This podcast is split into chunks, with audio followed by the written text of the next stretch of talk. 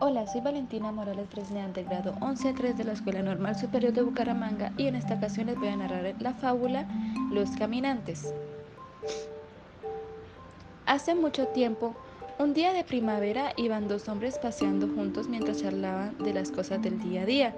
Se llevaban muy bien y a ambos les gustaba la compañía del otro. De repente, uno de ellos llamado Juan vio algo que le llamó la atención. ¡Eh, mira eso! Es una bolsa de piel. Alguien ha debido de perderla. ¿Qué habrá dentro? Venga, vamos a comprobarlo. Su amigo Manuel lo miró intrigado. Está bien, quizás contenga algo de valor. Aceleraron el paso y cogieron la bolsa con cuidado.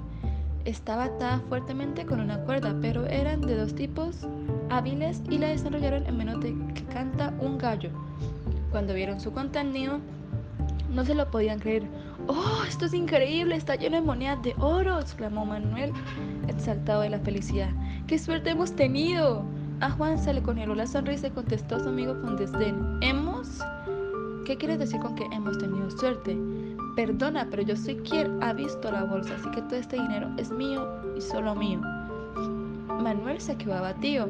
Se suponía que eran amigos y le parecía fatal una actitud tan egoísta. Aún así, decidió acatar su decisión y dejar que todo fuera para él. Retomaron el camino sin dirigirse la palabra. Juan con una sonrisa de oreja a oreja y Manuel, como es lógico, muy disgustado. Apenas habían pasado 15 minutos cuando a lo lejos vieron que un cinco hombres con muy mala pinta se acercaban a ellos montando a caballo. Antes de que pudieran reaccionar, los tenían a su lado a punto de robarles todo aquello de valor que llevaban encima. El jefe de la banda se percató de que Juan escondía un saco en su mano derecha. ¡Robad a este! gritó con voz desagradable, como si se le hubiera metido un cuervo en la garganta. Me ha puesto al pescuezo a que la bolsa que lleva está repleta de dinero contenta y sonante. Los ladrones ignoraron a Manuel porque no llevaban nada encima. Solo les interesaba el saco de monedas de Juan. Manuel aprovechó para alejarse sigilosamente del grupo, pero para Juan no había escapatoria posible. Los cinco abadidos le tenían por completamente acorralado. Con el radillo del ojo vio cómo Manuel se alargaba de allí y le dijo, Estamos perdidos, estos hombres nos van a dejar sin nada. ¿Qué quieres decir con que estamos perdidos? Me dejaste muy en claro que el tesoro era tuyo y solamente tuyo, así que ahora páñatelas como puedas con estos ladrones, porque yo me voy. Manuel puso pies en polvoreza y desapareció de su vista en un abrir y cerrar de ojos.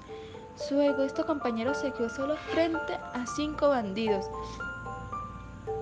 intentando resistirse tanto como pudo. Al final no le sirvió de nada porque se quedó solo ante el peligro y le arrebataron la bolsa a empujones. Los ladrones se fueron con el botín y se quedó tirado en el suelo, dolorido y con magulladuras por todo el cuerpo. Tardó un buen rato en recomponerse y tomar el camino de vuelta a casa. Mientras regresaba tuvo tiempo para reflexionar y darse cuenta del error que había cometido. La avaricia le había hecho perder no solo las monedas, sino también a un buen amigo.